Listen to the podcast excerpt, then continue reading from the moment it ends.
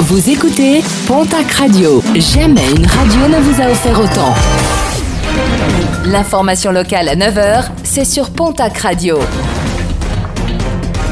Bonjour Jean-Marc Courage-Sénac. Bonjour à toutes et à tous. Interpellé et placé en garde à vue, un jeune homme de 25 ans à Bizanos. Ce dernier, qui conteste les faits, aurait été aperçu dans sa voiture et du côté du cimetière de la commune en pleine séance d'onanisme. Un exhibitionniste déjà condamné pour des actes similaires en Seine-et-Marne.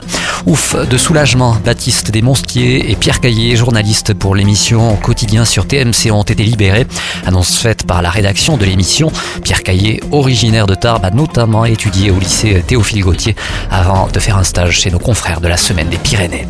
Un dysfonctionnement électrique certainement à l'origine de l'incendie qui a ravagé une ferme dans la nuit de mercredi à jeudi, non loin de l'île Bouzon, dans le Gers.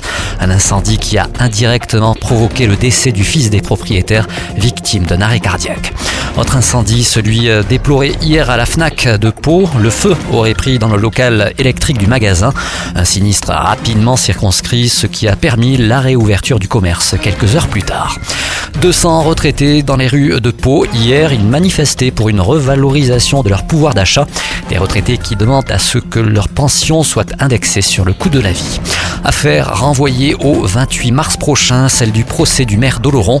Ce dernier est poursuivi, je vous le rappelle, pour injure publique à l'encontre d'un blogueur. Le programme sportif de ce week-end et on démarre comme d'habitude avec du rugby, la fédérale 1, poule 1, le déplacement de Dax à Rouen.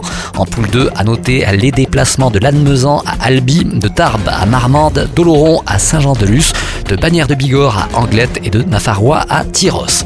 En basket, Jeep Elite, l'élan Béarnais affronte l'équipe de Dijon en nationale masculine 1. L'Union Tarbes de Pyrénées affronte l'équipe de Vendée Chaland Basket. Et puis en football, championnat national, le Pau FC se déplace ce soir à Dunkerque en National 2. Le match entre le stade Montois et Moulin-Isère a été reporté. Autre match reporté, celui en National 3 qui devait opposer Tarbes au Rodéo FC.